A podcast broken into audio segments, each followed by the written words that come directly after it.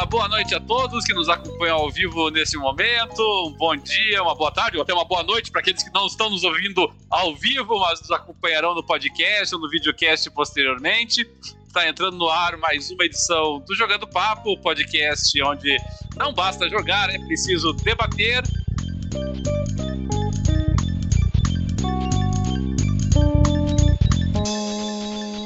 Entrando no ar hoje com dois participantes aqui na nossa mesa redonda. Infelizmente, o Porto, por problemas técnicos, não conseguiu nos acompanhar hoje, mas não tem problema. O Jogando Papo está hoje com a mesa com o nosso querido Art Range e também com o nosso querido Bernardo, que volta a nos agraciar com sua presença, sua participação aqui conosco. Seja bem-vindo, Bernardo. É, bom, gente, nós vamos começar já os debates de hoje, já entrando direto nos temas, para a gente não correr riscos aí de se alongar demais, porque hoje nós vamos falar de muitos games. Hoje é, o foco é no, no, software, é nos videogames mesmo. E, e, começamos com dois trailers muito importantes de gameplay que saíram muito recentemente, que nós tivemos a oportunidade de acompanhar. Tivemos o, o trailer magnífico, pelo menos na minha opinião, do Horizon Forbidden West, exclusivo naturalmente do PlayStation. Tivemos também, bem mais recentemente agora, a apresentação do gameplay do Far Cry 6. Dois AAAs, dois jogos muito esperados. O, o Far Cry 6, obviamente, multiplataforma, mas é uma das franquias carro-chefe da Ubisoft. O, o Horizon é, Forbidden West é um dos cartões de apresentação do, do, novo PlayStation. É o primeiro, talvez o primeiro grande jogo aí que vai mostrar a capacidade do PlayStation. Então, dois jogos importantes sendo apresentados na sua gameplay. E aí eu já começo o nosso programa de hoje para pegar as considerações a respeito, começando pelo Dart Range. Dart, você assistiu ao, ao, ao trailer dos dois? É, o que você achou? Como é que estão as expectativas? O, o, novo, o novo Horizon te leva a, a pensar realmente com carinho no PlayStation? Como é que é a tua abordagem? É, o, o novo Far Cry eu não cheguei a assistir o trailer ainda. Não, não, não consegui ver. Mas me interessa bastante o Far Cry. O, é uma franquia que eu gosto. Eu gostei bastante do, o 3 eu não cheguei a terminar, mas o 4 e o 5 eu terminei, gostei de jogar. E. E eu. E com certeza, o Horizon é um, é um jogo que. Que, que eu vou querer jogar, que, que é um dos motivos de eu, de eu querer mais tarde adquirir o PlayStation 5, né? De, de ter o PlayStation 5. E, e, e, gostei muito do, do trailer. Eu, eu esperava, eu confesso que eu esperava um pouquinho mais na questão gráfica, né? Eu, eu esperava me. Tá muito bonito graficamente, mas eu esperava me. me surpreender mais. Do Horizon? É, é, eu não sei, eu, eu, em relação ao primeiro, eu achei ele um pouco, um pouco mais, mais puxado pro cartunesco, sei lá. Não sei. Eu, esperava um pouquinho mais. Claro que ele tá muito bonito. Tá bem mais bonito do que o, do que o primeiro. Uma máquina mais, mais potente, né? Mas sei lá, eu esperava um pouquinho mais realismo assim. eles, puxaram um pouquinho mais, eles, saturaram mais as cores. Não sei que tem alguma coisa meio. Interessante. Bernardo, você chegou a ver os dois? Porque nós estamos falando aqui de dois jogos é, é, similares em alguns aspectos, né? São dois jogos de, de mundo aberto, são dois jogos é, com personagens femininas, né? Pelo menos no gameplay ali, protagonista feminina também no Far Cry 6, deve, é, no mínimo deve ter essa opção, né? Não sabemos se haverá outra, mas haverá essa opção. E e, e, e, alguns elementos, porque como a gente está no, no, Far Cry 6, a gente está ali no, claramente numa zona tropical, né? Então a gente também empresta essa parte ali com a ambientação tropical do, do Horizon Forbidden West. É, como é que você enxergou aí esses dois jogos? Como é que tá o teu ânimo para eles também? É, eu... Boa noite a todos aí. É, bom dia, boa tarde, boa noite a todos, né? Prazer estar aqui com vocês. É, então, o Far Cry é uma lacuna na minha vida gamer, cara. Eu, eu joguei o Far Cry 2, 1 e o 2. E depois eu não joguei mais nenhum. Então. Pô, depois daquela chateia em Far Cry 2, que eu não sei é. como é que postaram tu... aquela porcaria. É, é, que, é, é que o 1 e o 2 tu. Tu. Tu ficou traumatizado e nunca mais voltou, porque é, são, são é, horríveis os dois. Quando saiu o Far Cry 3, que é o bom, eles não querem mais jogar essa porcaria. É. tu perdeu os bons, né? O 2 era complicado, era muito grande, muito espalhado, não sabia muito bem o que fazer, né? Mas eu sei que o 3 é um dos melhores, mapa, né? Tava dirigindo, exceção de saco troço. É, o pessoal fala que o 3 é um dos melhores e eu é. vou ter que jogar. Então eu pretendo fazer aí a fileira, eu vou jogar todos até chegar, porque assim, não dá pra ficar de fora. Esse, esse Far Cry 6 aí eu achei, a gente até tava comentando antes, né, mas é, esse humor, que parece que tem um, um humor a mais ali, me lembrou um pouquinho Borderlands, sabe? O humor de Borderlands. Borderlands tem esse humor, assim, né? Essas, essas brincadeiras sádicas, assim, né? Mas não é cartoonizado como, como o, o Borderlands, né? Mas o Borderlands é um ótimo FPS, né? Um jogo muito legal também. Mas eu gostei do Far Cry, essa pegada sobrevivência na selva e guerrilha e bom humor. Eu, eu gosto um pouco de jogos que tem esse bom humor aí, sabe? Acho que é uma boa pedida.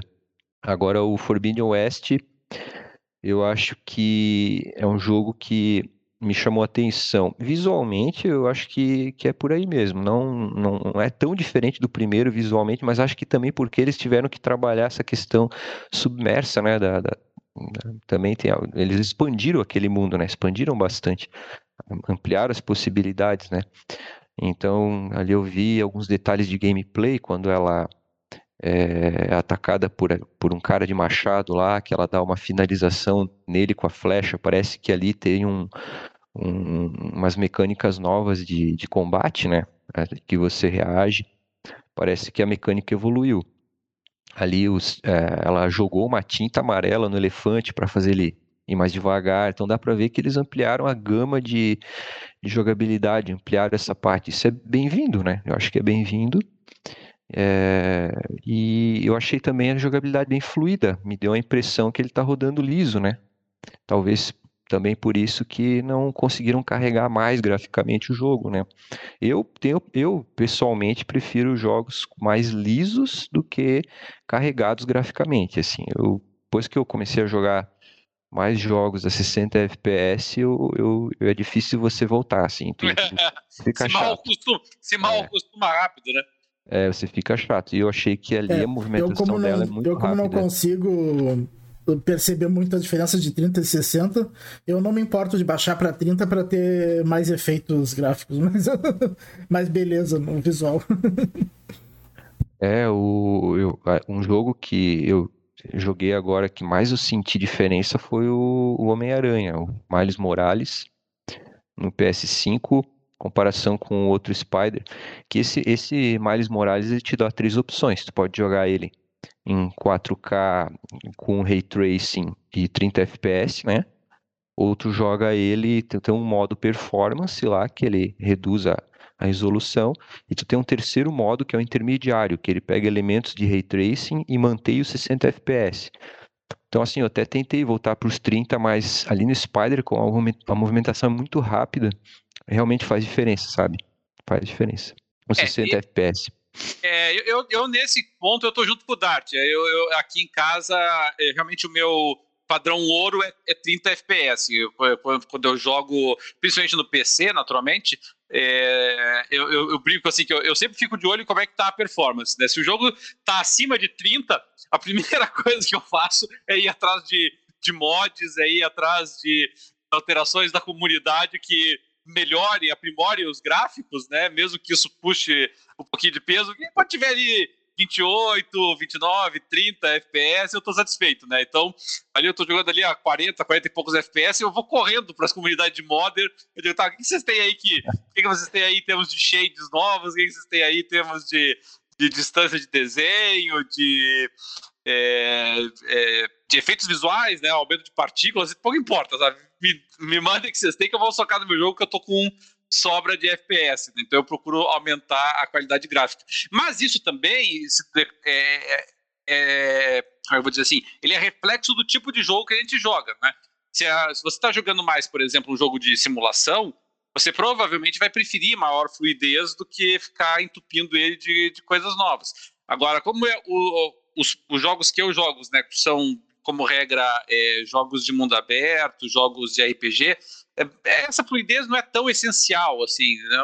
O, o hack slash, alguns jogos de hack slash, isso é importante, mas uh, nesses outros jogos não é tanto. Então é, eu não me importo realmente de, de exigir mais da placa em termos de reprodução e menos em termos de de performance. Mas eu, eu, achei muito bonito o Horizon Forbidden West. É, eu não gostei, mas daí é uma questão de gosto, não tem nada a ver, não é uma análise técnica. Eu não gostei da caracterização da Eloy. Eu achei a Eloy. É, assim, eles mudaram ali, principalmente o rosto, eu achei que o rosto tá meio rechonchudinho, tá né? mais rechonchuda, né? É, não é nenhuma gordofobia da minha parte. Mas eu não. É, ou isso, pode ser que tenha essa explicação do jogo, né? Pode ser que agora que melhorou, tá mais pacífico, a gente tá conseguindo comer melhor, tá um pouquinho mais saudável, mas, mas não, não, é por causa disso. É que realmente eu não, eu não gostei. Eu achei que é, exatamente pelo fato de ter ficado mais rechonchudo, ele ficou realmente mais cartunesco. Nesse ponto eu concordo com o Dart.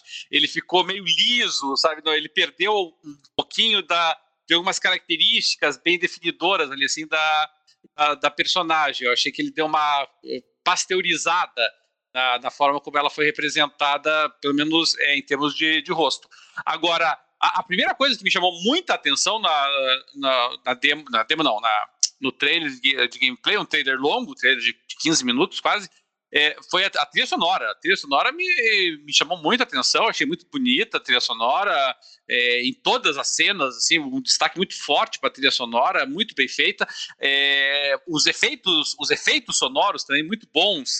Você vê ali que eles estão com uma sincronia muito grande com a movimentação da personagem, uma sincronia muito grande com relação ao que está acontecendo na tela. Eles não pouparam efeitos sonoros, porque às vezes você percebe assim que o, o jogo acaba dando uma uma escondida no efeito sonoro, ele acaba isolando um som específico, aí tem uma explosão, aí você só vê a explosão, você não vê mais nada. E, e, ali você vê assim uma multiplicidade de efeitos sonoros ao mesmo tempo, né? É o raio saindo, atingindo a areia, ou atingindo a, a pedra, isso gera um som diferente, é ela pulando para o lado e, e, você ouvindo desde a, daquele uh, gruído dela pulando, né? e aí caindo no chão, enrolando e, e, e pisando em diferentes superfícies, eles isso foi proposital, né? Que eles mostraram diferentes superfícies, mostraram ela na pedra, mostraram ela na grama, mostraram ela na areia, mostraram ela debaixo da água. Então foi muito deliberado, me parece, isso porque eles sabem que isso realmente está é, tá um ponto forte, está um ponto alto para o jogo, é, esse aspecto.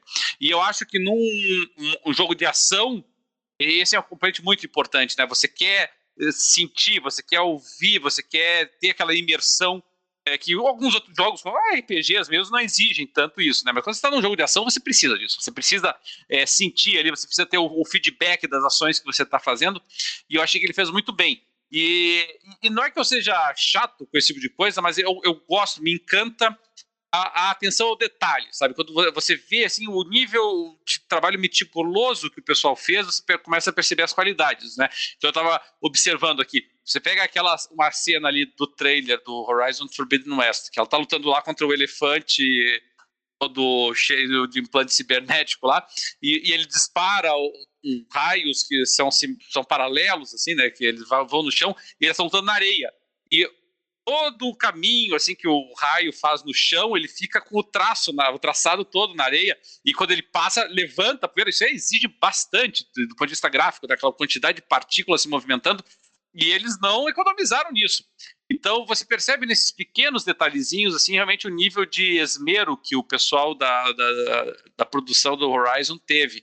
E isso realmente me encanta muito. Eu assisti o trailer em 4K, é, porque às vezes tem que ter esse cuidado, né? Às vezes assiste lá no YouTube, a gente nem percebe que a gente está assistindo a 720 e tal. É, eu joguei no 4K, eu achei realmente ele muito bonito. É, é, o que eu é o que eu espero de uma sequência, né? O que você espera da sequência é manter as qualidades que o jogo já tinha e, e aprimora, acrescenta no, novidades. E do ponto de vista é, de música, do ponto de vista de efeito sonoro, do ponto de vista gráfico, do ponto de vista de atenção aos detalhes, do ponto de vista inclusive da jogabilidade, pelo menos a gameplay me agradou bastante. Eu achei, quando você falou ali, ah, o combate está mais fluido, é, ele está mais fluido realmente, ele ele está com bem menos é, poluição na interface. Claro, tem, tem mais um momento lá que puxa lá a rodinha para você selecionar as habilidades, a, uh, quais são os equipamentos que você quer utilizar, mas ainda assim ele está mais clean, ele está mais ágil, ele está mais rápido. Uh, você, a impressão às vezes que me dava no,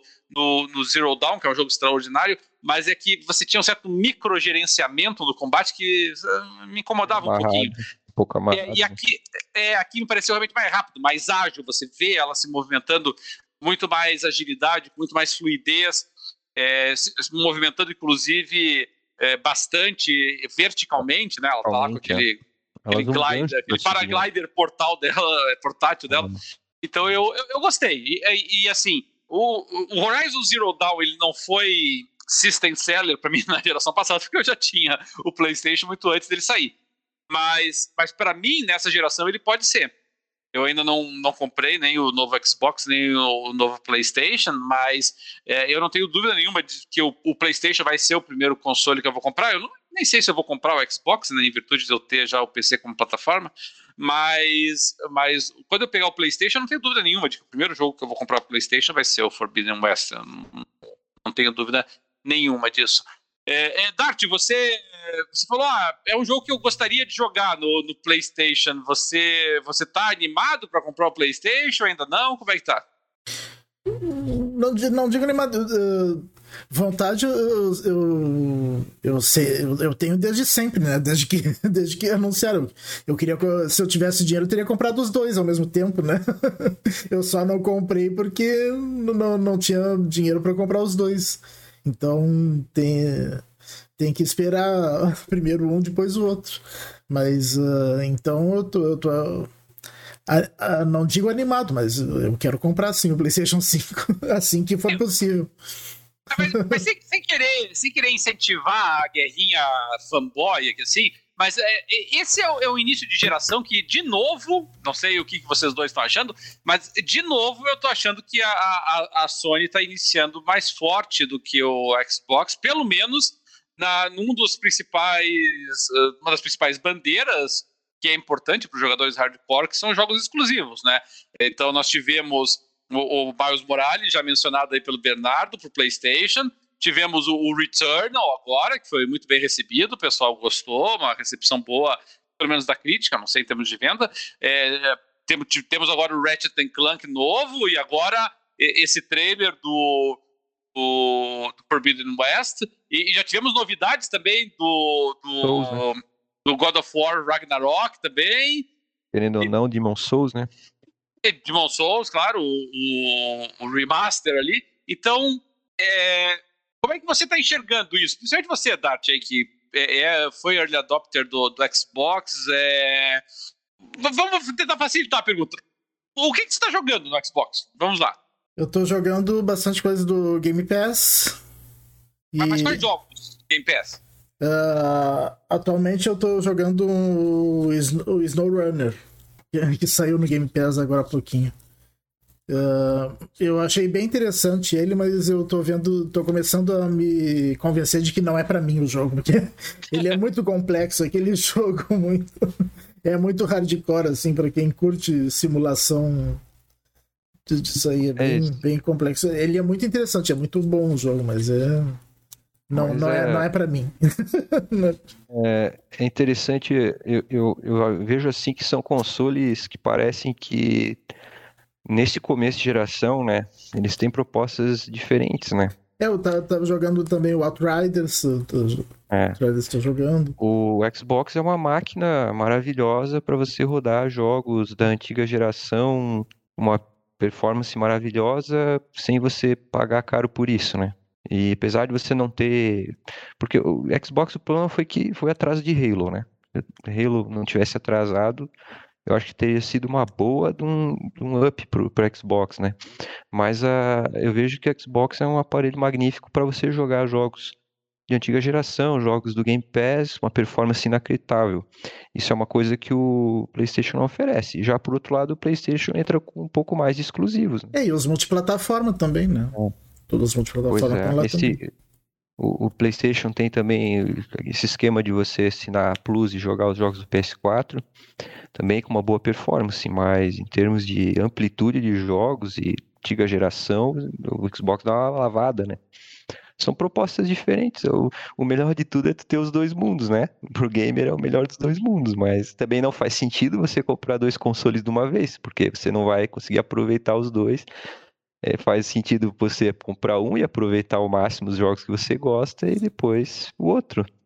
É, porque nós estamos agora na, na iminência já da, da E3. Né? Nós vamos, inclusive, fazer um programa na véspera da E3, né, que vai ser uma sexta-feira para a gente tratar, mas é, toda essa movimentação inicial, pelo menos esses lançamentos iniciais da Sony, me faz pensar e já antecipar uma parte do nosso futuro programa de que é, nessa E3, uma coisa que eu, que eu quero ouvir da Microsoft, que vai fazer a apresentação junto com a Bethesda, naturalmente, né, adquiriu a, a ZeniMax, uh, a Microsoft precisa apresentar datas. É, que, que ela está produzindo jogos, nós sabemos. Que ela que ela está com vários estúdios, nós sabemos, nós já sabemos várias produções, inclusive, que estão em andamento. Agora, o que está faltando mesmo nesse momento é data, né? A Microsoft tem que mostrar que esses jogos não são assim a perder de vista, ou até o final da geração vai ser lançado. Tem, é para agora, as pessoas querem esses, esses jogos que foram apresentados para agora, que precisa ser para agora, porque a, Sony já está empilhando aí quatro, cinco exclusivos, tudo bem, uh, vários deles são cross-generation, saíram para o PlayStation é, Na verdade, 4, até bem. agora, nenhum dos exclusivos saiu até agora para o PlayStation 5, pelo menos para mim, não, não fede nem cheiro, a não ser o Miles Morales, né? Esse é o único que realmente me interessou. Os que saíram até agora. Nem... O Forbidden West ainda ah. vai demorar para sair, né?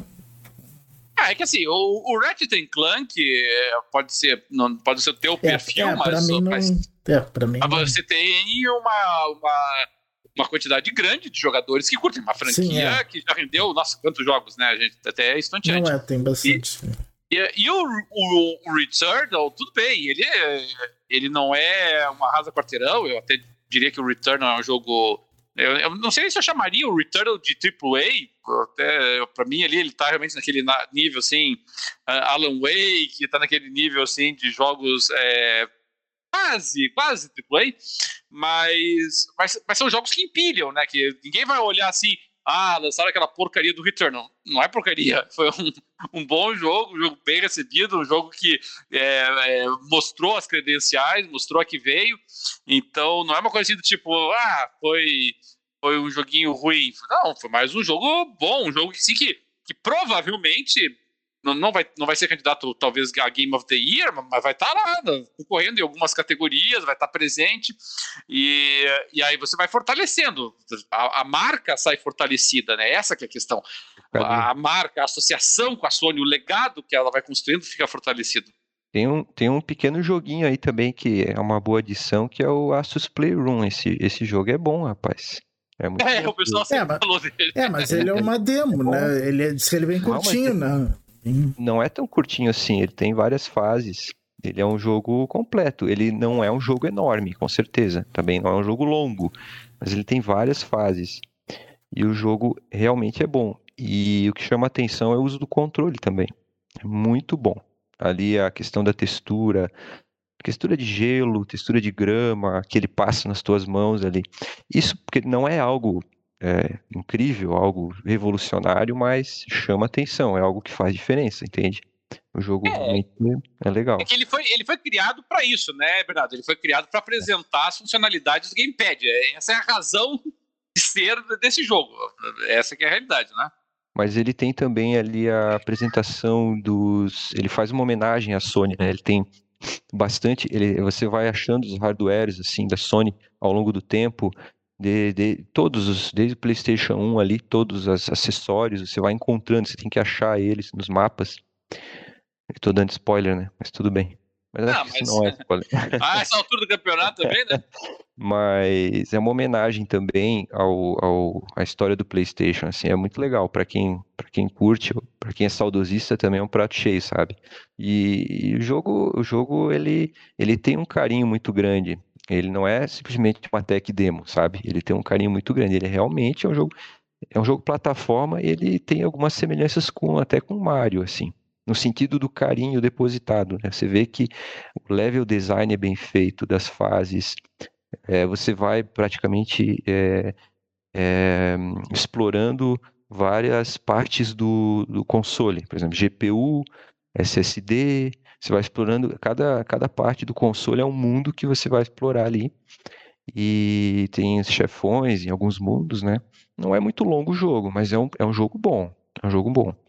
É, no, no é, Xbox, eu acho que por enquanto o único exclusivo um pouco maior que saiu foi o The Medium, aquele, né? Ah, joguei também The Medium. E ele não chega a ser um triplo, triplo A também, né? É, eu gostei do jogo, achei legal, então, mas, é, mas é um jogo relativamente. Hum, é bem médio, né? É medium, não é? É, é, é porque é, infelizmente, é. né, a, a gente pegar em termos assim, de, a, a, grande notícia recente da Microsoft já é uma notícia antiga, que foi a adesão da, do EA Play ao, ao Game Pass. E, e aí você pega não é, não é obviamente nenhuma crítica ao Game Pass, nós já cansamos, inclusive, de elogiar o Game Pass aqui, mas aí a gente pega assim, né? Os jogos que o pessoal do, do, que joga PlayStation pôde jogar recentemente, né? Então você, você começa a pegar jogos como é, o próprio Ratchet Clank, você pega jogos como o Returnal, então tiveram disponíveis, pode botar o Miles Morales também, e aí você olha, por exemplo, pro carro-chefe da Microsoft, que é o, o, o, Game Pass, e aí você pega os últimos jogos do Game Pass, veja, não estou criticando jogos, mas você não tem nada de impacto, né? Você vai olhar ali, ah, saiu Solasta, Crown of the. Muita gente nem sabe o que é Solasta. saiu o Snow Runner. Legal, jogo para você ficar dirigindo o caminhão na neve, mas é, é, The Wild at Heart, que é um, é um joguinho bonitinho, simpáticozinho, mas pequenininho, né? Vai pegar lá um jogo de pesca, é, é, é complicado, sabe? É, você, o último jogo maior que saiu tem, no assim, Game... aquela... O Game Pass, eu acho que foi o Outriders, né? O último jogo maior que saiu. É, que até a gente destacou, né? Como era importante, como ali mostrou a importância do Game Pass, porque é um jogo caro, né? Tá, está caro na, na, na, PSN e estava ali disponível gratuitamente, pro, gratuitamente Pô, dentro da assinatura do Game Pass. Deixa eu só elogiar um pouco o Game Pass, então. Eu fui jogar um jogo que eu não tinha terminado há uns anos atrás, que é o Resident Evil 7, né? É um baita jogo, né, cara? Poxa, e instalei aqui em casa e eu tenho o computador no escritório em casa. Uhum. Eu tenho o computador no escritório e videogame em casa. Eu instalei o uhum. Resident aqui e lá. Então, assim, certo. eu quando eu tinha oportunidade, jogava em casa o Resident e pelo Game Pass e quando eu tinha oportunidade lá, porque eu corro muito de um lado para o outro, eu jogava um pouco lá. E ele é Xbox Play Anywhere certo? Então, pô, para mim foi uma, uma, maravilhosa experiência, assim, funcionou maravilhosamente bem. Eu jogava em casa, eu salvava o arquivo do Resident e voltava a jogar no meu escritório o mesmo arquivo. Funcionou muito bem, é fantástico, eu acho fantástico. E eu acho que essa adição do EA Play também é fantástico. Tem jogos maravilhosos, querendo ou não, a EA tem bons jogos. Ali, esse último é, Star Wars que teve, não, não Squadron, Squadron também tem, né? Mas o, o Fallen Order, né? É, pô, eu achei um excelente jogo. Talvez não o melhor dos jogos, né? Mas é um ótimo jogo. E, e cara, fantástico assim. É um serviço fantástico. Achei, mas talvez falta coisa nova, né? Talvez é isso que falte. Ah, como eu falei, né, Bernardo? A gente já cansou até os nossos ouvintes, talvez, tanto que a gente elogiou o, o Game Pass. Mas a realidade é que eu, aquele calcanhar de Aquiles do, do, do, Game Pass na geração passada, que é a falta de jogos exclusivos, de qualidade para o Xbox, ela, pelo menos nesse início de geração, está se repetindo. E isso é um pouquinho preocupante. O que nos leva até a uma outra informação, é, é um tema que nós já abordamos antes, mas agora saiu uma informação é, vamos botar várias aspas aqui, né, oficial, porque foi feito um levantamento pela, por uma empresa de pesquisa, acho que é Ampere, se não me engano o nome dela, que é, revelou que realmente a, o PlayStation 5 está vendendo a razão de 2 para 1 para cima do Xbox. É, a gente já tinha meio que projetado isso em programas anteriores, né? A gente tinha falado que provavelmente deveria estar girando na casa de 1.6 a 2 a 1.6 para 1 a 2 para 1, 2 para 1 sendo o pior cenário para a Microsoft, e, foi exatamente esse o cenário que essa pesquisa levantou. É, para vocês, isso não é uma demonstração é, preocupante nesse início de geração para a Microsoft, no sentido de que né, você está com o console mais poderoso tecnicamente, é, você está com um serviço extraordinário que é o Game Pass, e ainda assim as pessoas estão preferindo uh, a, a, uma proporção grande de 2 para 1 um, pegar o PlayStation. Será que isso não é uma evidência retumbante de novo da importância dos exclusivos? Uh, quer se falar, Dart? É, com certeza, né? Eu acho que, na verdade, uh, é, que, é que toda a estratégia da Microsoft estava no lançamento do Halo junto com o, com o console, né? E todos os outros uh, lançamentos poderiam esperar mais um pouco. Só que daí acabou dando errado a estratégia de lançar o Halo junto com o console, console né? e, e ficou meio capenga no lançamento. Quando, quando eles fizeram a apresentação do Halo, houve uma comoção, né? O pessoal criticou bastante aquele Halo que foi apresentado. Daí é ali que acho que eles que resolveram adiar, né? Sim. Viram que talvez não fosse agradar e eles sabiam que essa aí é a E recomeçaram do zero, né? Porque não foi um adiamento de seis meses, de... nem de um ano, foi mais de um ano que adiaram. Daí, daí assim, eu penso assim, ó, o Xbox já foi um hardware que atrasou, né? O, o kit de desenvolvimento atrasou, chegou atrasado para os desenvolvedores, né? PlayStation chegou antes, ah, porque a Xbox usa uma tecnologia mais inovadora de memória, né? E eles tiveram que esperar é, isso aí para poder produzir e entregar os consoles e os kits de desenvolvimento. Então, eu acredito que tem a ver com isso, com a pandemia também eu acho que o, o, PlayStation ele foi produzido com a tecnologia menos avançada e pôde ser entregue antes. Pelo menos essa informação aí foi que eu, que eu li. É, mas aqui no caso, aí me parece que você tem dois erros é, sucessivos da Microsoft. O primeiro deles é o fato de assim colocar todos os ovos numa única cesta, né? Isso é um erro grosseiro. Você ter só um flagship, né? Só um grande lançamento para início de geração, ainda que eu todo Halo seja um lançamento bombástico, mas é, é uma aposta arriscada. E, e aqui vamos convir, né? Não, existem determinadas falhas técnicas ou determinadas limitações técnicas que elas, elas ficam numa zona cinzenta em que a gente pode dizer assim, ah, é, foi uma direção de arte, foi uma questão de concepção artística.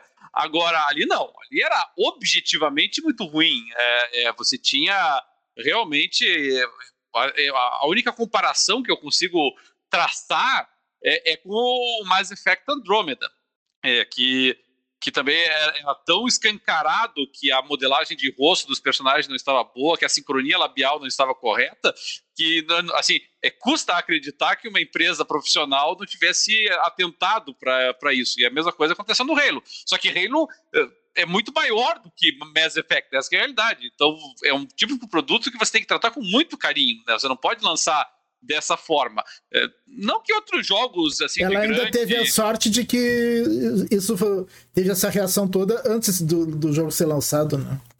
Ah, sim! deu ah, tempo de. de dá pra salvar, né? É, dá pra salvar. É, não, não que os jogos assim é, grandes já não tenham sofrido problemas similares. Né? Eu lembro, por exemplo, é, God of War Ascension. O pessoal nem lembra do que, que existiu esse game, porque meio que apagou da memória é. a existência do God of War Ascension. Foi um jogo também que não, não fez jus à franquia.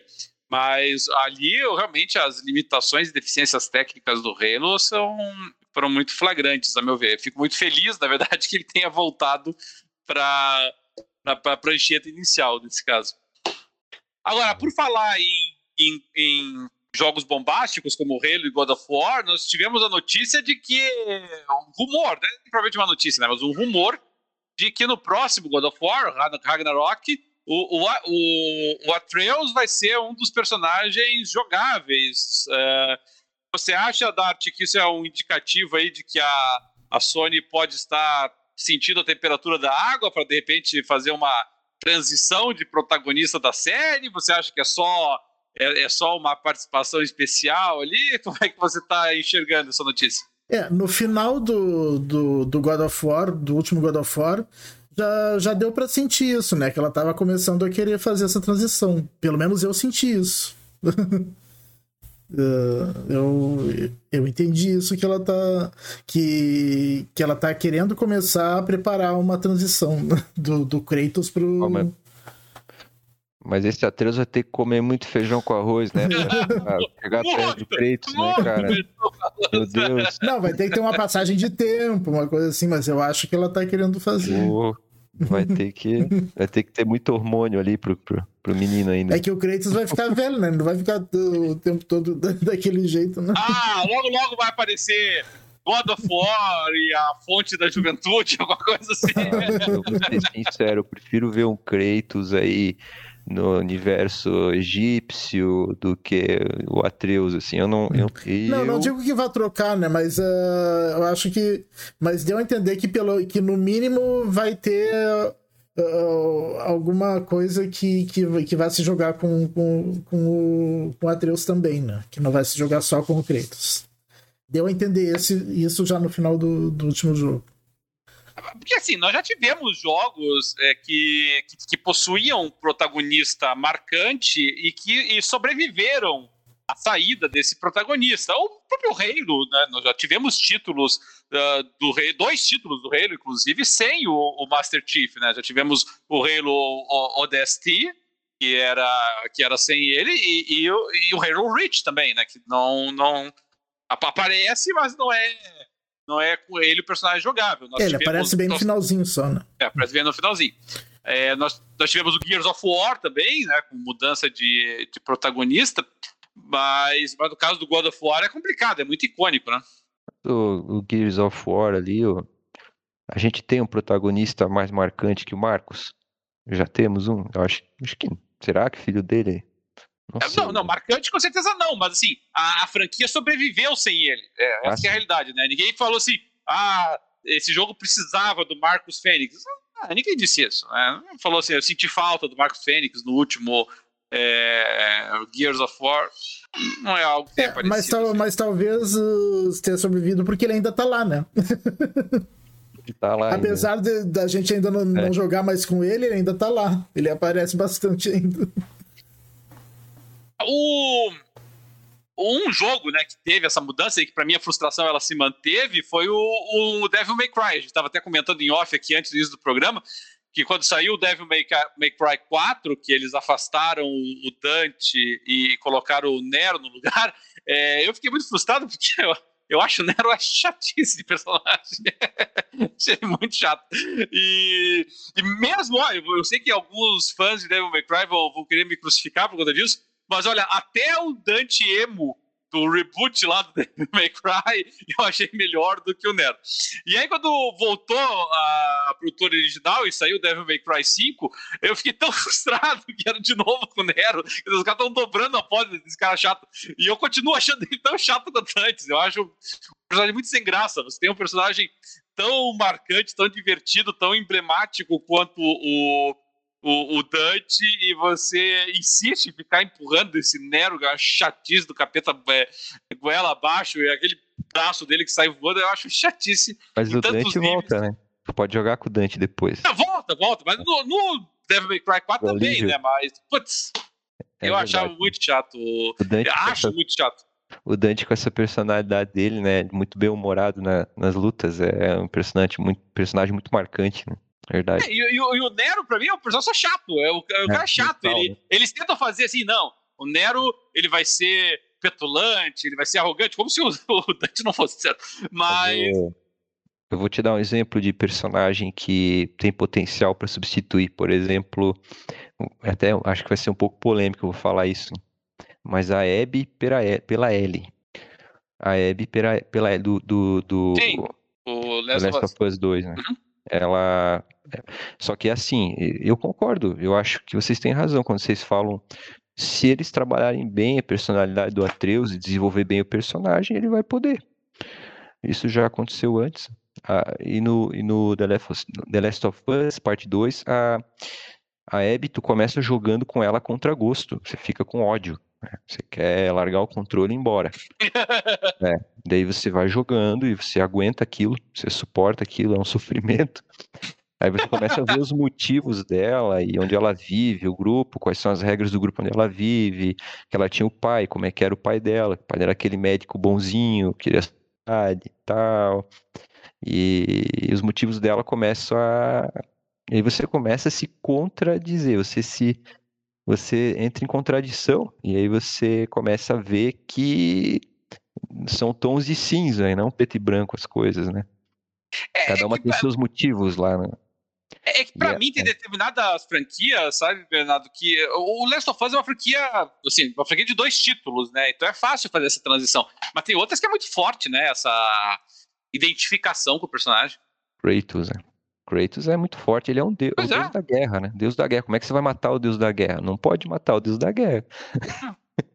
eu, eu acho eu, acho que no caso do God of War é, isso é muito forte. Não, é só no caso dele, né? Você é, Tomb Raider, né? Quem consegue imaginar um Tomb Raider sem a Lara Croft, né? Tanto não consegue que fizeram um reboot inteiro para que ela permanecesse como a, como a principal da cela, né? Quem que vai é, quem, quem, pensa hoje no Uncharted sem o Nathan Drake? Não, então, não tem.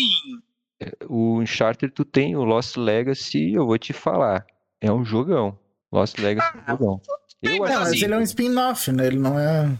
Mas é bom demais. Ele é muito. É, mas daí é que nem o Halo ODST, por exemplo, ou o Halo Hit, né? Que não, não, não tem ali, mas é um ela... spin-offzinho, né? É, acho que é Chloe o nome dela, né? Mas ela. É, Chloe. É, o jogo. Eu gostei bastante do jogo. Não sei se vocês gostaram, mas. Eu não cheguei a jogar esse. Não, mas vale muito a pena. A hora que tu puder, ah, jogue. Muito é, bom. Ele é mais aberto. Um... Ele não é, é. tão linear, ele é um pouco mais uhum. aberto, pode explorar mais o ambiente e a história é boa, tem ritmo, sabe? Você te prende do começo ao fim. É, é parecido com o Charter. Eu não senti falta do Nathan, vou ser sincero, ela realmente é mesmo? carregou a história. É, ela carregou bem a história nas costas. Vale muito a pena esse jogo para quem não jogou. Mas será que você não sentiu falta porque você sabia que aquele era um spin-off e que e teria um Uncharted de novo com o Nathan? Porque, assim, ninguém se incomodou pelo fato de sair o Halo Reach, porque você sabia que os próximos Halo iam estar com o Master Chief. Aquele ali em particular, um spin-off em que ele não estava, mas o pessoal topa, né? É, é, eu acho que esses pequenos detours, né, esses desviozinhos ali assim, desde que você deixe claro, você até pode fazer arrisco dizer, você pode fazer um Tomb Raider com algum personagem acessório ali pro, da Lara Croft, né? Ou uma pupila da Lara Croft, coisa parecida. Mas você sinalizar que ó, a partir de agora a Lara Croft está aposentada e a nova vai assumir, como de certa maneira é o que o pessoal fez no Devil May Cry, né? Que o, o Dante ele pela segunda vez seguida está como coadjuvante do, do Nero, então é uma evidente transição ali eu acho mais, mais difícil, sabe? Realmente são jogos que eu não consigo visualizar. Porque você tem grandes franquias que elas já são apresentadas com essa mudança de personagem. Então, Assassin's Creed é uma delas, é, é Castlevania, né? Castlevania teve vários protagonistas e o pessoal encara bem. O Resident Evil, né? Alguns dos protagonistas se repetem, mas volta e meia você tem Resident Evil com personagens diferentes. E, e, alguns dos fãs gostam, outros não gostam, mas tudo bem, o jogo permanece assim, né? Mas realmente o, o God of War, eu, eu, não consigo, eu não consigo imaginar uma transição dessa forma, sabe? Eu, eu acho que você vai poder jogar, de repente, uma outra fase com a Atreus e provavelmente você vai querer que a fase termine logo para voltar a mexer com o Kratos. Lin, é, quando, no caso do, do Lost Legacy, né? É, é, ela, ela, quando tem um personagem que eles dão profundidade, te te fa fazem você se interessar por ela, por esse personagem, e você começa a gostar e se identificar de alguma maneira, e você vê que esse personagem tem força, que tem, tem personalidade, tem presença, e não é que ele, ele não vai apagar o antigo personagem, ele vai somar para aquela franquia. Eu vejo dessa maneira. No Lost Legacy, ela joga e ela, ela faz a aventura dela, mas ela tá sempre mencionando o Nathan, na história dela, até porque quando ela está contracenando com a outra com a outra personagem, elas falam sobre ele, falam sobre o universo de Uncharted. Então, é, por que que tu não sente falta do Nathan? É porque ela, a história tem ritmo, ela te prende e a personagem tem, tem personalidade, tem carisma, e aí você você aceita. Agora, eu fui jogar o jogo com é, mentalidade de DLC, entendeu? Eu sabia que aquele era um DLC que foi transformado em jogo, mas eu realmente me surpreendi positivamente, porque é um jogo relativamente longo, bem trabalhado, bem feito. Então, assim, a gente também não tinha fé quando a franquia God of War estava decaindo né, no Ascension. E de repente fizeram essa beleza que foi God of War, né? Um personagem que, vamos, vamos e convenhamos, Kratos não era um personagem tão profundo antes. Né? Não! Nós fizemos, inclusive, um, um programa inteiro falando sobre isso. Né? Ali a gente deve ter perdido algumas centenas de ouvintes, porque. toda a resposta do Kratos era a mesma: eu vou te matar, tu vai morrer, é. eu vou te matar, vou, vou, vou matar todos os deuses. E assim foi, né?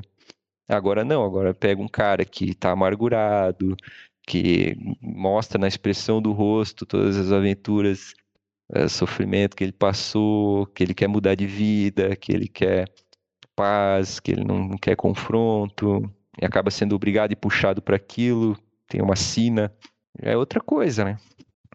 É, o, o, que, eu, o que eu tive, que eu tive de, como é que eu vou dizer assim, é, a, a, experiência que a gente busca nisso é que varia bastante, né, Bernardo? Porque o pessoal estava comentando que o Maurício Montoya estava nos dizendo aqui que ele está lá da Nova Zelândia, né? E está dizendo que alguns amigos lá estão com o PS5 e estão parados porque não tem mais o que jogar. Então, é, é, é, difícil a gente entender assim, o que, que leva as pessoas a, a, a, quererem jogar ou a curtir alguma coisa dessa forma, né? Porque é, você pega um jogo, um, um, PlayStation 5 aí, com jogos como Returnal, como o, o novo Ratchet Clank, como é, o, o Hotel Não que jogar, eles jogam o, inteiro, o cara não tem que jogar. E, e o que, que, afasta as pessoas de, de, franquias já, já consolidadas? Porque, que o pessoal comentou aqui também, né, no, no, no chat, o, o, o Halo 3, eu concordo ali com, com, o destaque que foi feito. O Halo 3, para mim, é o melhor Halo da história. Não é o mais revolucionário, esse é o primeiro Halo, obviamente, é o, é o detentor desse título. Mas você vê que mesmo com dois títulos meia boca, vamos chamar assim, que foi o Halo 4 o Halo 5, a, a, franquia ainda se mantém, né? Você tem aquela confiança quando aparece o Master Chief, quando, quando você tem esses personagens que carregam. E, então é, é por isso que eu acho, é difícil você conseguir se livrar de personagens tão icônicos, assim, sabe? Quanto Master Chief, quanto é, o Kratos, ou uh, Kratos, não sei porque a gente fala em inglês o nome dele, né? Porque se for. Né, ninguém fala uh, Zeus quando vai falar de Zeus, né? Então é o Kratos. o Kratos é, é o é deus um grego. né? É, é. Virou um símbolo, né, né Cadeirinha? Mesma coisa o Sonic, você não vai. Não, vamos, vamos nos esforçar para tirar o Sonic dos jogos, porque deu de Sonic. Vamos usar só o Tails agora. Não dá, né? O Sonic é um não, símbolo. Não, tem como. Você pode fazer um outro spin-offzinho com ele, né? Mas não tem como, né? E, e, uma empresa que faz isso muito bem, o pessoal tá até falando mal dela aqui já, né? Da Nintendo, por causa do, do preço dos jogos, mas a Nintendo é craque nisso, né? Você não tem nenhuma empresa que consiga levar assim com tanto carinho, com tanto uh, cuidado, com tanto esmero o, os seus protagonistas, né? Ela, ela, ela sabe da importância do protagonista, ela sabe do papel que você ter personagens marcantes, quanto o Link, quanto o Mario, o Luigi, a, a, a Chamos, é, ele sabe da importância de você ter esse personagem marcante, assim, o Donkey Kong. E, e, eles estão lá constantemente é, resgatando, utilizando o personagem, né, utilizando em outras circunstâncias. Eu acho que é, é, um trabalho muito cuidadoso, muito, muito meticuloso que a Nintendo faz com esses personagens, assim. É. E, e, e, eu acho realmente algumas empresas acabam pecando por não ter, não ter esse carinho. E aí você acaba perdendo bons personagens, querendo substituí-los por outros aí, por N razões, né? E, e, o troço acaba desandando. Eu acho que algumas franquias que são montadas, criadas para você ter essa desvinculação, elas conseguem sobreviver numa boa. O Last of Us, claramente, né? O Last of Us o protagonista do primeiro Last of Us era um, o protagonista do Last of Us 2 foi outra. É, a, a, história ainda estava centrada ali no mesmo, mas você consegue ter essas mudanças. Só tem que ficar muito claro, acho, desde o começo isso. Um, um exemplo que eu posso dar é o próprio Horizon.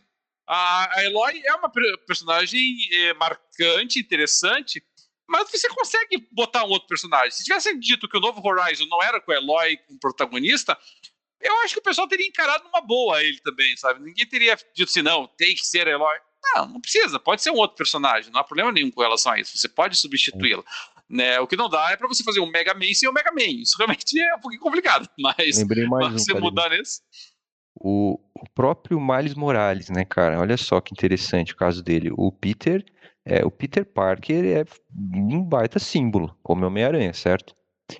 Mas eles conseguiram fazer uma transição legal, porque esse jogo do, do Miles aí, ele é a transição do Peter pro Miles como Homem-Aranha. E, cara, eu que sou dos quadrinhos das antigas, que eu, que eu lia os quadrinhos do, do Homem-Aranha, eu era um dos mais resistentes a trocar o Peter, porque para mim o Peter é, é, vamos dizer assim, sagrado, né? Peter Parker sagrado, né? Apesar daquela ladainha de sempre, ai, tio Ben, grandes poderes, aquela coisa. Mas, cara, Miles é um personagem fantástico, super carismático, é, gente boa, é, ele tem muito carisma e, e, essa transição funcionou muito bem. Se tiver outros jogos com o Miles, para mim tá ótimo, entendeu? Eu acho que conseguiram, eles conseguiram. Por isso que eu digo, eu acho que se derem profundidade, se eles trabalharem bem o personagem, em vez de você tirar do outro, você acrescenta. Porque o, o Peter ele participa durante o jogo também, ele aparece, ele ajuda no treinamento do Miles, né? E a forma com que eles eles demonstram carinho com o antigo personagem conta muito para uma transição, entende? É. Eu acho que é, isso é importante, né? Você fazer a transição, mas, ah. mas mostrando respeito, né, pro, é. pro legado do personagem anterior, né, do que foi feito. Eu acho isso eu, nisso você está correto. Eu acho que isso é essencial. É que no caso específico do Homem-Aranha, eu não consigo fazer essa, essa simetria, Bernardo, porque Assim, mas Morales também é um spin-off, essa é a realidade, sabe? Na dúvida, você sempre vai ter o Peter Parker, você pode trazer ele de volta. E o Miles Morales ainda foi beneficiado porque, de certa maneira, teve a coincidência com o lançamento lá do, do Spider-Verse, né, com os múltiplos Homem-Aranhas, e, e, o pessoal entendeu um pouquinho melhor o conceito, a concepção, né, do que são esses diferentes Homem-Aranhas. Então, você pode fazer vários Homem-Aranhas se você quiser, como você tem agora seriado com Capitão América diferente, como você tem é, Thor, mais mulher, caso, você né? pode fazer tudo isso. É, mais um mas, caso de transição. Dúvida, é, mas na dúvida você sempre tem o personagem original. Qualquer coisa se diz que aquilo tudo foi um sonho, ou foi um, um universo paralelo, uma coisa assim, você volta pro original, não tem problema, não. O pessoal é, leva e cara isso numa boa, sabe? Se isso fica claro, né? Se fica claro que é essa, essa transição deles. É, bom, para a gente ir para o nosso último tópico aqui do dia, e para dizer que foram só flores hoje para o PlayStation, o PlayStation teve uma má notícia, mas uma pequena má notícia, porque o jogo é um daqueles tipos de jogos que são muito falados, pouco jogados, e o, quando finalmente são jogados, o pessoal descobre que o jogo não tinha nada demais, que foi o Biomutant. Biomutant é aquele jogo assim que volta e meia aparecia notícia, informação, e tinha lá o o, não sei se é um guaxinim, aquele personagem lá, mas tinha lá a, aquela raposinha mesmo de guaxinim lá, que já, já até aparecia ali junto com outros personagens. Eu achava muito esquisito que você tinha. Ah. Às vezes tinha aquelas memes da internet, né, que mostrava lá Master Chief, mostrava é, Kratos, mostrava Chamos, mostrava é, Mutante, mostrava Ryu, Ken parecia aquela raposa. O que, é você na hora do dia, ô boca aberta? E, e claro, o que aconteceu foi: descobriu-se quando foi lançado que o Biomutant era um jogo bastante é, limitado, com uma proposta ousada, mundo aberto também, pós-apocalíptico, cheio de kung fu e brigas, mas com limitações, né? É um jogo que que a, as pretensões dele sempre foram, deveriam ter sido mais modestas. E, e para complicar o meio de campo ainda para o Biomutant, o desempenho nele no PlayStation, em particular, no PlayStation 5, eh, ficou muito ruim, né? Ficou pro, pro esperado, né? Ele, ele roda para rodar 60 FPS, ele tem que rodar 1080. Ah, mas é a versão do PS4 que está sendo utilizada no, do PS5. Oh, pouco importa. Você está utilizando o jogo que está rodando no PS4 e no PlayStation 5 está rodando a 1080p, quer dizer, é coisa de literalmente de geração passada. É que ah, mas... provavelmente está rodando a versão do PS4 Pro, né? Que, que não consegue lidar muito bem com 4K. E... Mas ali será, deve ser problema de otimização do jogo, né? E o, e o, e o Series X está rodando a versão do, do One X que consegue fazer 4K. Acredito que seja isso, né? Porque ele está rodando ainda na retrocompatibilidade, né? Ainda não é a versão para os novos consoles. É, o é, Xbox é, Series X ele é, ele é 60 FPS e 4K nativo, né? É isso, né? O, o One X, né? No One X? Para esse desempenho no One X. Né? É, isso acabou, isso acabou espelhando. Não, no Series X ele roda assim, mas acredito Sim, que ele vai. consiga rodar assim porque no One X ele consegue também. É, isso acabou impactando as notas, né? As notas do Biomutant que já não foram muito altas, né? Tá com média no, no Metacritic de 68 no, no, no Xbox One e no PlayStation 4 a nota é 62, né? Então uma um reflexo disso também das diferenças entre as versões. A, eu não cheguei a comparar como é que ficou a versão do PS4 para a versão do One X, mas acredito que naturalmente haja o mesmo problema, né? O PS4 vai estar, tá, mesmo o PS4 Pro vai estar tá capado, o One X vai estar tá um pouquinho melhor, e isso afetou as avaliações do jogo pro, pro PlayStation. É, existe, me parece, um, um, certo peso quando alguns jogos multiplataforma começam a rodar melhor na tua, no teu console do que no outro. Né? Nós, nós sentimos isso não tanto na geração passada, mas, mas nós sentimos isso bastante quando nós tínhamos dois consoles muito similares em termos de qualidade, que foi o PlayStation 3 e o Xbox 360, e você tinha vários jogos multiplataforma que rodavam melhor no Xbox 360 do que no PlayStation 3. E isso atrapalhava, atrapalhou o PlayStation 3 por muito tempo. Uh, o PlayStation 3, que já tinha sido um videogame com, com um lançamento um pouquinho sofrido, ele passou a boa parte da vida dele, pelo menos até metade da, da, vida, da vida útil dele, com essa pecha de que os jogos multiplataforma funcionavam melhor no, no Xbox 360 do que no PlayStation 3. Aí, da metade da geração em diante, quando ficou mais claro as, as limitações do, do, do HD, HD DVD que era utilizado no Xbox 360, aí realmente o, a vantagem do Blu-ray começou a ficar mais manifesta. Mas ele sofreu muito com isso. Não é o caso agora, evidentemente. É um jogo, um jogo secundário nesse caso aqui, que está tá tendo esse desempenho. Mas é, é um sinal de alerta, né? Você, a, a Sony não pode entregar a, a, dianteira que ela tem pelo fato de possuir jogos exclusivos para a Microsoft, é, porque os jogos multiplataforma estão rodando melhor no Xbox One do que no PlayStation 5, né? Isso não pode, nem no pior pesadelo da Sony pode acontecer uma coisa dessa, porque é você perder a guerra quase por WO. É, não perder a guerra não, porque ela vai já vendo bastante, mas é você entregar uma vantagem que você tem de graça, praticamente, né?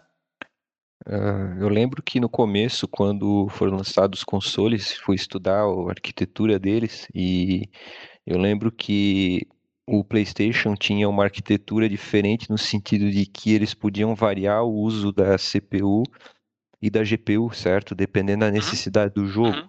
Então, isso criava uma tendência a jogos multiplataforma rodarem pior no PlayStation. E, por outro lado, o Xbox já tinha um hardware mais de ponta e não possui essa variação de uso de GPU e CPU, então tinha tendência a rodar melhor jogos multiplataforma. Mas eu, eu, eu agora com relação a esse Biomutant aí, eu achei ele um, um, jogo um pouco genérico. Aí não sei se vocês vão concordar comigo, porque ele mistura elementos de Breath of the Wild com, com daí elemento de luta de os desenvolvedores lá falaram é, Batman Arkham, né, sistema de luta semelhante, um pouco de, de, de, de é, Dark Souls, se não me engano, também. Alguns elementos de luta daquilo ali, misturado com Breath of the Wild, no mundo aberto, mas acabou ficando um pouco genérico, um jogo talvez um pouco sem identidade, pressão minha. Vocês acham o quê? É um jogo que não me interessou nem um pouco pra jogar, pra falar a verdade. Né? Não. Ah, eu não sei se tem identidade. Ele tem assim, o, ele tem o cenário, o, a ambientação dele é muito é muito luxuosa, ela é muito bonita. É, não, acho realmente que reinvente a roda, mas convenhamos, são poucos jogos que reinventam a roda. É, aqui é, é, o que a gente espera só é de uma proposta de, é, de jogo. Pode, pode ter. Eu, eu, nem sou tão exigente assim, sabe, Bernardo? Eu não me importo dele utilizar mecanismos de outros jogos. É, é, de, de, certa maneira, eu até arrisco dizer que um jogo que consiga incorporar elementos de outros games, elementos que deram certo em outros games é, de forma é, bem implementada, é um jogo que merece elogios, porque muita gente tenta fazer isso e poucos conseguem. É que, infelizmente, o, o Biomutant acabou entrando na categoria do, do, do, da maioria que não consegue, né? Ele não conseguiu entrar no, no, naquele grupinho mais seleto de jogos que conseguiram fazer isso. Porque às vezes o que você tem num, em muitos jogos é um samba de uma nota só. Às vezes, isso a gente vê com muita frequência acontecer, né? Você tem um jogo ali que o cara teve uma sacada genial, assim, ele pegou assim uma mecânica de jogo que ele realmente criou, inventou, pensou nela e, e, e lançou o jogo. E só que o problema é que o jogo fica só naquela sacada genial, entendeu? E não sai disso. E ele só fica explorando a mesma coisa e o jogo se torna meio repetitivo. É, a não ser que você consiga evoluir essa, essa tua sacada genial, que é possível. Aí você cria uma tendência. É, um jogo, por exemplo, que eu, eu, costumo citar nesse sentido foi o aquele uh, Slay the Spire. Né? O ah. Slay the Spire, que é o joguinho de cartas, aquele de combate, né? Roguelike. Nossa, assim, ele é basicamente todo construído em cima disso, né? Do teu deck building e, e do roguelike para você jogando.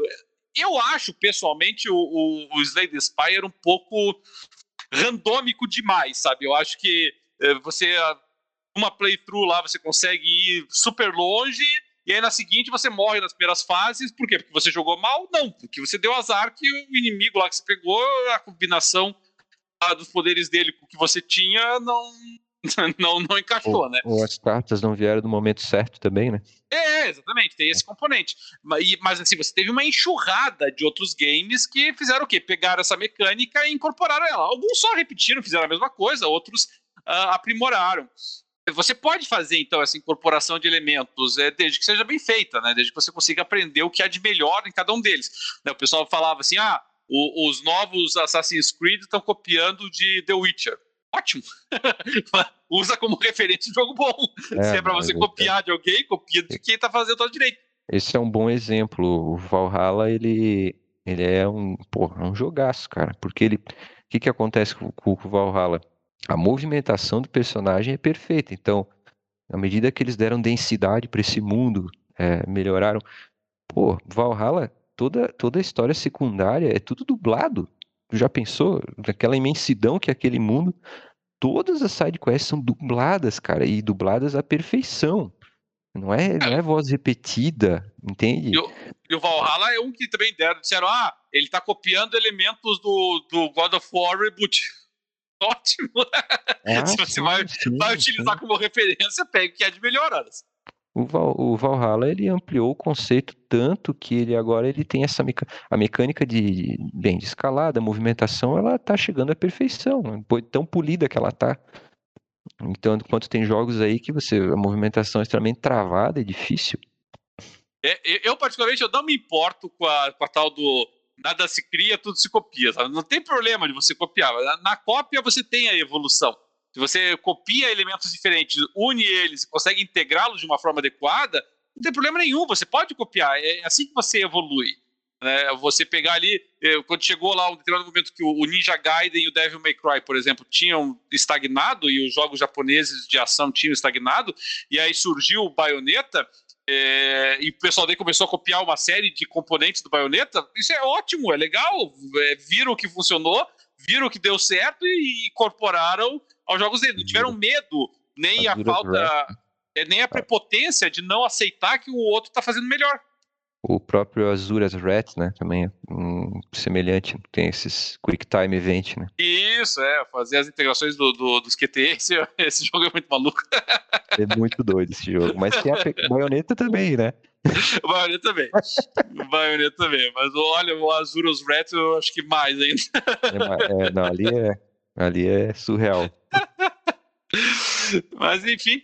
É... Tati, nesse exato instante, quais são os jogos que você está mais aguardando agora aí, para o Xbox em particular? Halo. O Halo. Algum multiplataforma aí que você esteja. Quero ver como que ele vai funcionar no Xbox One X. Desculpa, One X não, Series X. Multiplataforma? Uh, Far Cry deixa eu ver. É, o Far Cry 6 é um que eu tô esperando. É, é o que tá pra vir, né? Por, por enquanto já saiu. O, o é. principal lançamento multiplataforma do ano já saiu, que foi o Resident Evil 8, né? É. Esse foi o grande multiplataforma é, esse é um que eu, já saiu, eu, eu, quero ver porque eu não, não comprei ainda, né? Isso é um que eu quero ver. Vocês viram que tem um rumor que o Halo sai esse ano? Por causa dos, dos 10 anos de franquia. Eu, eu acho que é possível. Eu acho que talvez é, é um dos anúncios que eu. Sete chaves é. aí. É, é tem, um dos anúncios que, que, eu tô esperando. É, tem que ver o que, que vão mostrar na E3, né? Uh... Cuidar com a expectativa, né? Mas uh, sabe qual é o jogo que eu mais tô esperando mesmo? Age of oh, Empires 4. Ah. Age of Empires é pra console, 4. olha só. Não necessariamente para console. Eu quero que saia logo essa porcaria. Eu quero ah, não, jogar. eventualmente ele deve sair. É. Para console ele vai demorar um pouco ainda, né? Eu quero, eu quero que saia em qualquer lugar que eu quero jogar isso.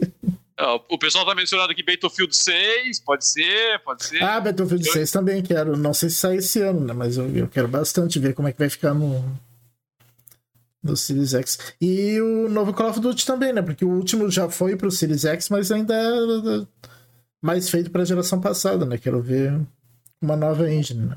O pessoal tá elogiando muito esse Resident Evil Village, né? Vocês é, não têm interesse em jogar esse aí? É, o Dark gosta? É, veja, eu, eu não sou fã da, da, da, da, franquia Resident Evil. Eu joguei. Nossa, eu acho que o último Resident Evil que eu joguei foi o, o 5, acho. Faz bastante tempo que eu não, não jogo Resident Evil. É, é, na verdade, eu não sou muito fã, de forma geral, de jogos de sobrevivência e de terror. Eu jogo muito poucos jogos de, de sobrevivência e terror. E aí você une os dois, e se tiver componente stealth, aí você me perdeu de vez, daí, assim, sabe? E o, como o Resident Evil tem esses componentes, eu é uma franquia que não, não me bate o coração, sabe? Eu reconheço todas as qualidades dela, já assisti muitos vídeos e gameplays do jogo, é, alguns até divertidos, eu vi ali o pessoal com a, o mata-mosquito lá que ficou acertando a Dimitresco lá, eu achei muito engraçado os vídeos, mas não é, não é a minha praia realmente. É, uh, o Resident Evil, eu, eu, os únicos que eu joguei até agora foi o 5 e o 7, né? O 4 eu me lembro que na época eu joguei o comecinho no PlayStation 2 e acabei não, não, não evoluindo no jogo. E... É, me, me, parece que o Resident Evil 8 tem a mesma pegada do 7, Dart. Bem é, é, bem parecido, por isso eu, eu, tô, eu tô querendo jogar. Eu gostei bastante do 7. Tem duas vertentes de Resident Evil. Tem uma mais de ação e uma mais de terror, né? Mais é. trabalha mais suspense e o outro lado trabalha mais ação. É. Aí as opiniões variam, né? É, e tem eu... gente que detestou o 5 porque era mais ação, né? Eu, pra falar a verdade, eu, eu, gostei bastante do 5. O pessoal In, fala Inclusive mal porque 5, dava é um pra jogo. jogar a campanha em cooperativa, era bem divertido jogar em cooperativa. Isso mesmo. Eu fechei a campanha com a minha esposa, né? Ela passava mal durante a campanha, mas tudo bem. Mas foi muito divertido. Inclusive muito o gráfico divertido. dele era muito bonito pra época. É, Pô, excelente jogo, cara. Esse, o Resident 7 que eu joguei agora pelo Game Pass, é, ele tem um DLC que é Not, Not a Hero, que tu joga com o Chris, e ele é bem na pegada do 5, o DLC. É bem ação, assim. Vai mais para matar os monstros mesmo, e com granada, e granada incendiária. Tu tem lança-chama, tu tem lança-bomba. É um DLC bem na pegada, assim, pra, nessa de ação. Mas o jogo em si, o 7, é mais terrorzão, assim, né? Lugares claustrofóbicos.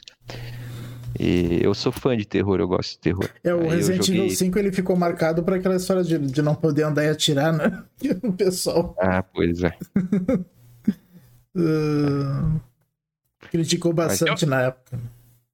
Expectativa de jogo pro Series X agora, eu acho que vai ser anunciado coisa na E3, né? Não é possível, tem que ter anúncio. É, a E3, como nós falamos, a gente vai ter a oportunidade de gravar um programa ao vivo na E3 na véspera dela. A E3, como é um, um evento que se prolonga por vários dias, a gente não faz que nem nas premiações que a gente transmite ao vivo, né? Então, na, na E3, a nossa programação, o pessoal que já quer se agendar aí, a gente vai ter, vai ter um, um jogando papo na, na véspera, no dia 11, que a gente vai meio que projetar as nossas expectativas para E3, e aí no dia 18, naturalmente, com a avaliação daquilo que foi apresentado e tudo mais. Pode ser que, aqui eu não garanto ainda, tá? Então não, não, não, não marquem como promessa, pode ser que de repente na apresentação da Xbox e da Bethesda a gente de repente consiga fazer uma transmissão ao vivo e acompanhe ela ali. Vamos ver se a gente consegue se organizar dessa forma, mas ainda assim a gente vai fazer as projeções na, no, no dia 11. E a expectativa é essa, né? De que nós tenhamos alguma novidade forte pro, pro Xbox, de preferência desse ano. Eu acho que. É, tem que ter alguma coisa pra esse ano, né? É, você vira aí com o Halo Infinite é, recalchutado, bonito, assim, que realmente faça o pessoal olhar e dizer, agora sim estamos falando. É o que, é, é, sinceramente, é o que a Microsoft precisa nesse instante, né? Ela tem é, que. Tem, tem um rumor forte de que vão lançar o Forza Horizon 5 esse ano, né? que não, não mostraram, não falaram nada até hoje, não, não, é, não vazou nada, mas que vão, mas que vão, vão mostrar e já dizendo, ah, sai esse ano. Ótimo, é isso que tá precisando. A Microsoft precisa é. de uns dois, três títulos aí pro, pro final do ano. Se um deles for o Halo, pronto. A pessoa vai até esquecer das deficiências do restante do ano, desde que as deficiências e limitações do Halo, do Halo Infinite tenham sido corrigidas. É, o pessoal né? aqui no, no chat está falando de um novo Gears. Também gostaria muito do novo Gears, mas acho que vai demorar ainda um pouco. É, você não tem nem rumor ainda, pra ser sincero. Halo Enfim. e Forza, Halo e Forza são system seller, né? Se eles anunciarem. É, você, tem que, você precisa ter. O Halo, Forza são, são system seller, você. Não, não são propriamente system seller, mas você pode vir ali com jogos de estratégia, de RPG como Fable, que é, é, é sempre Fable. atraente. É um né? jogo que talvez eu... saia esse ano. Ah, talvez não, acho que vai sair esse ano ainda. Acho que já tem até data, né? Já deram data. O Flight Simulator pro console, né? o Flight Simulator para console. Esse, esse deve vir. Inclusive, até disseram que eles deram uma diminuidinha de leve ali no, no mundo do Flight Simulator, mas que foi uma boa notícia, que deu uma boa melhorada em termos de performance, desempenho e, e até de, de qualidade de reprodução do jogo. Eu não cheguei a ver, mas, mas disseram que deu uma boa melhorada. Meus queridos, mais alguma coisa que queira acrescentar para hoje? Dart? Não. Eu, se eu puder falar mais alguma coisa, o. Claro. Olha é, a gente está discutindo aqui sobre os novos lançamentos do, da Microsoft que não, não vem e tal, mas eu estava pensando é, que eu tenho o Series X aqui e eu estou absolutamente focado no backlog, sabe? É muito uhum. jogo para jogar. E a impressão que eu tenho é que a Microsoft ela ela ela tá tendo esse modelo de Game Pass fazendo muito sucesso e talvez ela não esteja tão apressada assim com lançamentos, justamente porque esse serviço dela deu muito certo. Foi o serviço que praticamente lidera né, os serviços de games, os outros é, não têm conseguido se consolidar muito bem, né? A Amazon, é, o Google, é, esses não conseguiram, mas a Microsoft claramente conseguiu emplacar isso aí. Então, é, de qualquer forma, mesmo vendendo metade dos consoles que a Sony vendeu, a impressão que eu tenho é que a Microsoft está muito bem posicionada, porque ela está vendendo Game Pass que nem água, né? É, mas Concordo. esse era basicamente o argumento da, da geração passada, né? Que a Microsoft estava muito acomodada e confortável com o Game Pass, que é um ótimo serviço. É, eu gostaria, Bernardo, que que ela não se acomodasse dessa forma. Né? Eu, eu não acho que uma empresa, primeiro, o tamanho da Microsoft, tenha que se acomodar aceitando, ah, eu sou a terceira colocada mesmo e acabou, sabe? Eu, a, a, quem vai vender console no mercado vai ser a Sony e a Nintendo e eu vou ficar aqui só com o meu servicinho. Eu acho que é, é, é, muito pouco ambicioso. Mas, mas pior do que ser pouco ambicioso, eu não sou acionista da Microsoft, então não poderia me importar menos com o desempenho comercial do Xbox nesse aspecto, mas o que me incomoda nisso tudo é, é, é o reflexo que isso tem no consumidor. Né? Porque a vantagem de você ter ali a Microsoft com um console disputando as vendas junto com o PlayStation e com o Nintendo Switch ou o próximo console da Nintendo, é que isso incentiva a você ter uma base instalada maior, a você ter mais jogos, a você ter mais produções pra, de, de games, mais alternativas para os jogadores. No momento em que você fica acomodado ali com o serviço, é menos coisa ofertada, é menos coisa interessante sendo produzida.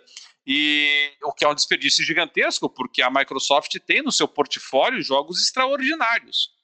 E, e, que não podem ser abandonados dessa forma. E só que daí eu fico com esse receio. né, a gente de novo olha para um cenário em que a Sony vai estar vendendo aí 100 milhões, 120 milhões de unidades, a Microsoft vai vender 50, 55, é, você começa a ter de novo esse prejuízo, né?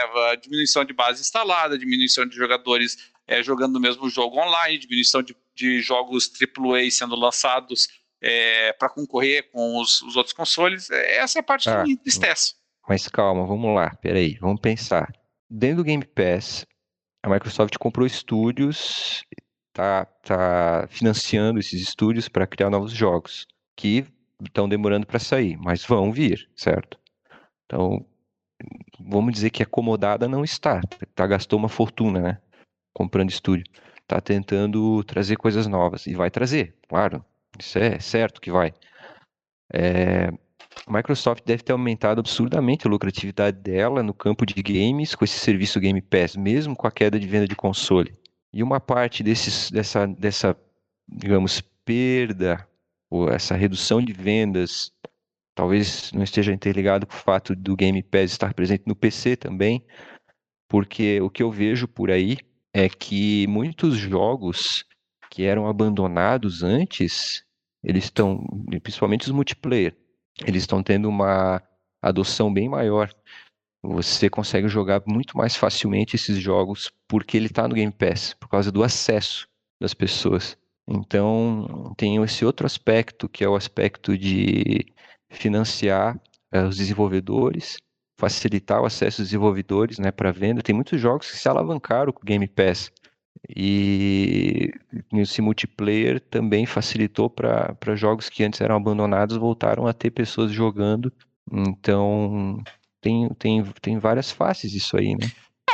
Isso você está absolutamente correto. Realmente não dá para ser injusto com a Microsoft e dizer que ela está acomodada, né? Ela foi atrás, ela correu atrás e comprou estúdios e, e se comprometeu a produzi-los. A gente só não não sentiu esse resultado ainda, né? Nós estávamos na expectativa de que pelo menos alguns desses estúdios que tinham sido comprados já no final da geração passada já estivessem é, com um produto um pouquinho mais polido para ser apresentado nesse instante. Então, é, vamos, como é eu vou dizer assim, vamos dar o benefício da dúvida, né? E ser pacientes, né? Vamos aguardar aí, de repente, vai, vai que é, 2022 é o ano, né? 2022 é o ano que vai vir lá um é. monte de, de produto porque... e os estúdios vão entregar tudo que eles estão produzindo.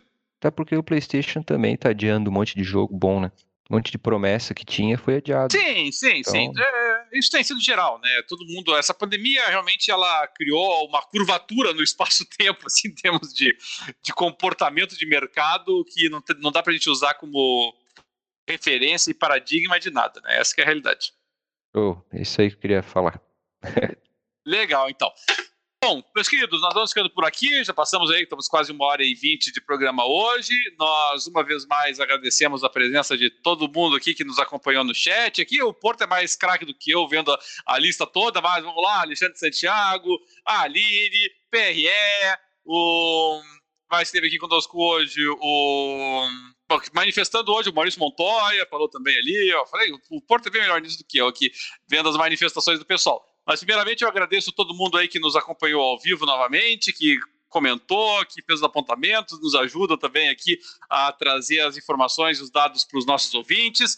E, é claro, mais uma vez, deixamos é, avisados a todos aí, primeiro, que queiram participar aqui conosco, mandem e-mail para nós. Agora, para semana que vem, já tem até um reservado.